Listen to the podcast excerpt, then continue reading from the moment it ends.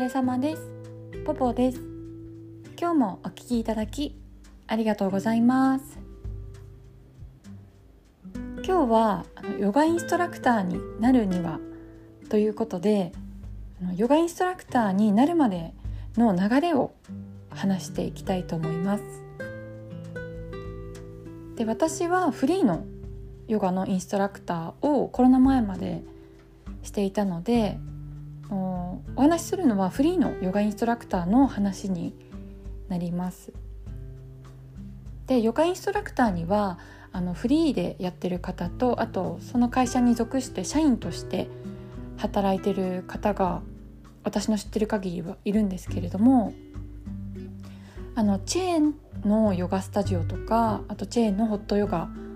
のお店とかは社員の人がヨガを教えてることも多いんじゃないかなって思いますね。でまあ大抵はねフリーじゃないかなとは思うんですけれどもでフリーと社員の違いっていうのはあのフリーはヨガのレッスンが始まる、まあ、30分ぐらい前に行ってでレッスンをしてで終わったらもうそれそこで終わりっていうかで給料もえっとねワンレッスンいくらで決まってるところが多いですね。であ決まってるところがあったりあとは部合のところもありますね。こう生徒さんの数によって何人以上ならいくらとかね何人以下ならいくらとかいうふうに部合で決まってるところもあります。でそれに対して社員なんですけれども社員さんはあのレッスヨガのレッスン以外にもあのそのレッスン前後の生徒さんの接客というかあの会員証の確認だったりとかあとお金のやり取りとかそういう仕事も発生してくると思いますね。でお給料はあのワンレッスンいくらじゃなくてそれはあの普通の会社員の方と同じ月給になってるところが多いと思います。だからあのまあ比較的生徒さんの数とか気にせずに伸び伸びできるのは、まあ、社員の方だと思いますね。でもまあその分仕事もねヨガのレッスン以外のお仕事もしなきゃいけないしまあそれに対してフリーは自分の時間もいっぱいあるけれども結局クラスの時給の保証はないしあとクラスがねクローズ終わっちゃったりしたらもうそれで終わりになっちゃうので保証はないですよね。でえっ、ー、とね私はヨガインストラクターにヨガインストラクターになるまでなんだけど学校にね通うまでの下地としてあのヨガのレッスンは、まあ、大体8年くらいかなは受けていましたね。でこれはあの完全な趣味だったからまあなんか将来ヨガインストラクターになるとは思っていなくて普通の完全な趣味とか、まあ、ダイエットとか目的で通っていって、まあ、週1ぐらいでね。でヨガインストラクターになるって決めてからあのヨガのヨガインストラクターの資格、えっと、RYT200 っていうのと RYT500 っていうのが多分一番有名な資格だと思うんだけれどもその資格を取るために学校に通いましたね。でこれはね RYT っていうのは、えっとね、全米ヨガアライアンスっていうなんかちょっとかっこいい名前で なんかね履歴書とかに書くとさあの一般企業だとこれ海外で取ったの？みたいな感じで言われるんだけど海外でも取れるみたいです。私はね日本で取ったんですけれども。でその RYT200 っていうのは200時間っていう意味で200時間の授業を受けると取れますよっていうのとあと500っていうのはもっとこう専門的に200以上専門的に勉強していく資格ですね。だから500持ってる人ってなかなかいないと思います。だいたいねみんな200ですね。で私が学校で勉強したことはあのヨガの実技もちろんヨガの実技とあとヨガ哲学ですね。これはインド哲学になります。でアーユルベーダとこれはインド医学ですね。あとは解剖学体の構造を学んだり筋肉とか骨とかあと医学的な観点からもいろいろ教えていただけましたね。で私の行ってた学校ではこう毎日いろんな授業が開催されていてでその授業によって先生も違ってで最終的に200時間になるように自分の取ってないのを受けて200時間にしていくって感じですね。こう大学みたいな感じですね。こう単位を取っていくみたいな感じで。でとね私が好きだったのは結構アイアイルベーダとヨガ哲学が好きでしたね。面白かったですすごく。でこれね私の行ってた学校では別にえっとね1年以内だったかな。1年以内に授業全部終えればそのペースとかは各自に任されていてあの結構自由な感じですね。でこれはあの国家資格とかではねあの決してないのであのまあ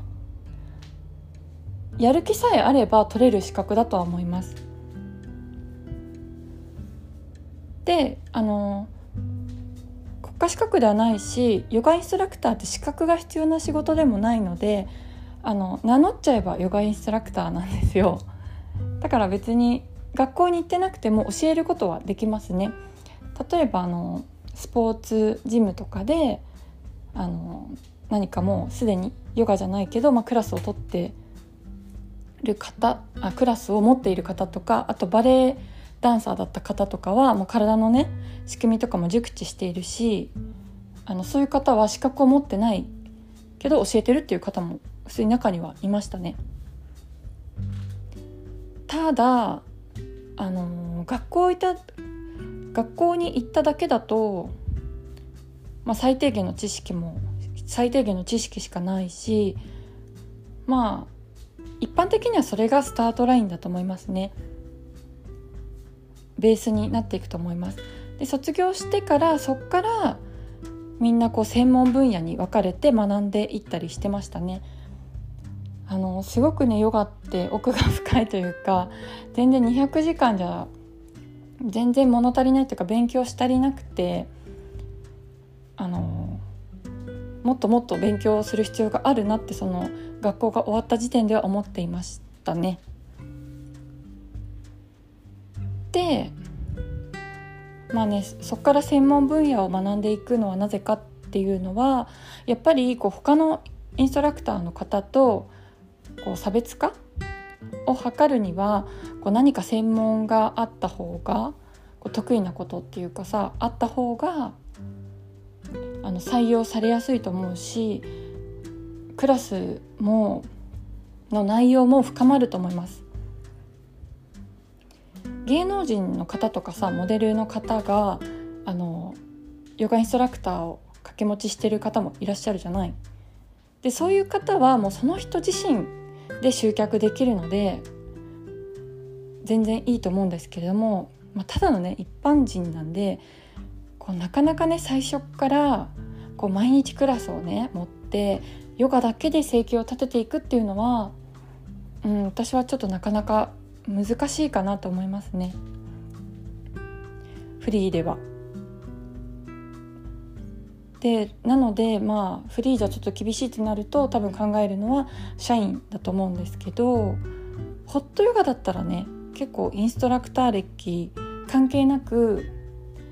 雇ってもらいやすそうかなとは思いましたね。あのなんでかっていうとやっぱねホットヨガってかなり無理やり汗を出してるんですよ。で行ったことある方わかると思うんですけれどもあの結構さ温度高くなかった？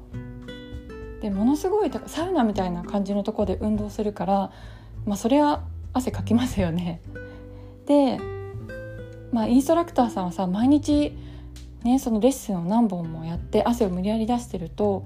こう自律神経がねおかしくなっちゃってやめていく方も多いんですね。だからこうインストラクターはあの常時募集してるっていうかなのでまあ雇ってもらいやすいのはホットヨガだと思います。もう私はねちょっとホットヨガ、まあ、通ってる方もしいたら申し訳ないんですけれどもあとホットヨガに携わってる方がいたら本当に申し訳ないと思うんですけれどもちょっとねホットヨガには懐疑的っていうかまああのこれだけねこう環境問題とかこうエネルギー不足とかさこう騒がれてる中で私が知ってるとこはさあのホットヨガスタジオの環境を作り出すために石油ストーブを使ってるのね石油ストーブとあと加湿器かな？を使っててあのものすごくねエコじゃないっていうかさ反対のことをやってるじゃん。であとは岩盤ヨガみたいなところもあると思うんだけどあの岩盤ヨガって24時間つけっぱなしなんですよ。であれって1回切っちゃうとあの温まるまですっごい時間かかるのね。だからつけっぱなしじゃないといけないっていうのであのかなりね時代に 逆行してるなと思ってで、うん、やっぱりね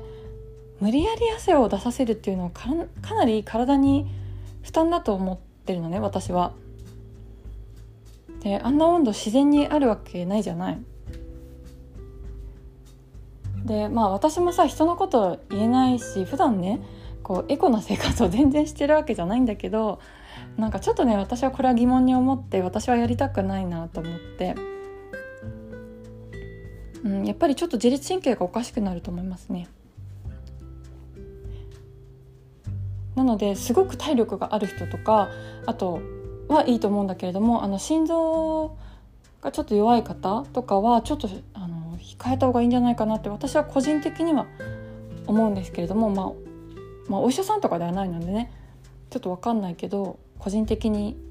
な意見で個人的な意見です。であとねこうレッスンに必要なことっていうのはこう知識とかまあレッスンの進め方とかも大事なんだけどやっぱり客商売っていうかお客さんあってのレッスンだからまあ最後はさパーソナリティっていうか人柄が一番だと思います。なんか今までのね 話何だったのって思うかもしれないけれどもやっぱりもうレッスンって人対人だからやっぱりね先生の人柄とかになってきますよね。だからあの、接客業とかしてた人がすごく有利だと思いますね。であとねやっぱレッスンってこう生ものっていうかあのまあ生徒さんもさ誰が来るか分かんないじゃない